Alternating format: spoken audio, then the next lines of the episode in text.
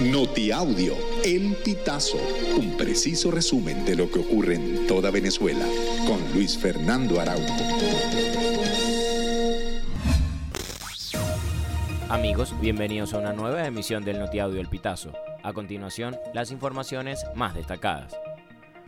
Oficiales de diversos cuerpos de seguridad tomaron el internado judicial de Vistahermosa en el estado Bolívar la madrugada de este lunes 6 de noviembre.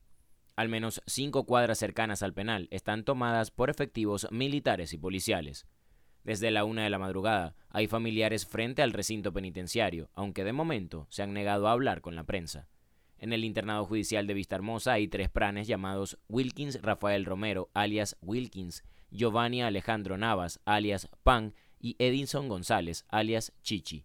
Los tres hombres son los cabecillas de una pandilla que han llamado el Tren de Bolívar y está formada por unos 100 integrantes.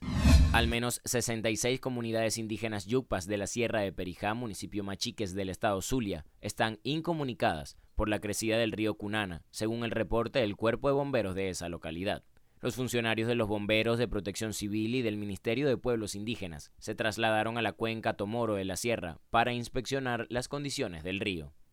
La segunda comandante del Cuerpo de Bomberos de Machiques, Mayerlin Chourio, indicó que los funcionarios verificaron que la crecida del río Cunana mantiene incomunicados a los sectores Onaspa, Aregmu y Altos de Toromo.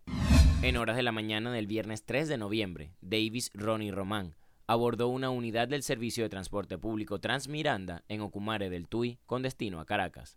Iba parado como otros usuarios, ya que los asientos estaban ocupados. A la altura de la pasarela de la autopista Vallecoche en la capital, el conductor abrió las puertas y Román Marín se golpeó la cabeza al caer al pavimento. El pasajero fue llevado al hospital periférico de Coche en Caracas y murió al día siguiente debido a que tenía una fractura de cráneo. Sus familiares piden que se investigue lo ocurrido.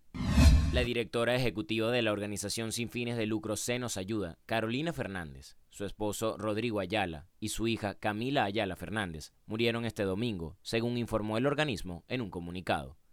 Aunque la organización solo menciona que los tres miembros de la familia murieron en un lamentable suceso, personas cercanas a los fallecidos dijeron que los encontraron muertos en su apartamento, que los cuerpos no tenían ningún signo de violencia y que se presume que una fuga de gas fue la causante de que los tres hayan fallecido.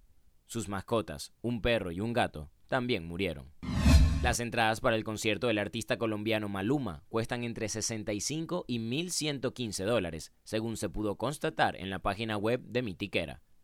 La presentación de Juan Luis Londoño, mejor conocido como Maluma, será el 24 de febrero de 2024 en el Estadio Monumental Simón Bolívar. Este recinto tiene un aforo para más de 40.000 personas.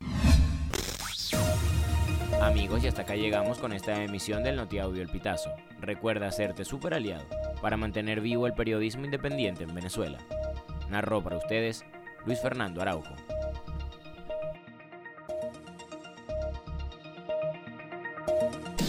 Estas informaciones puedes ampliarlas en nuestra página web elpitazo.net.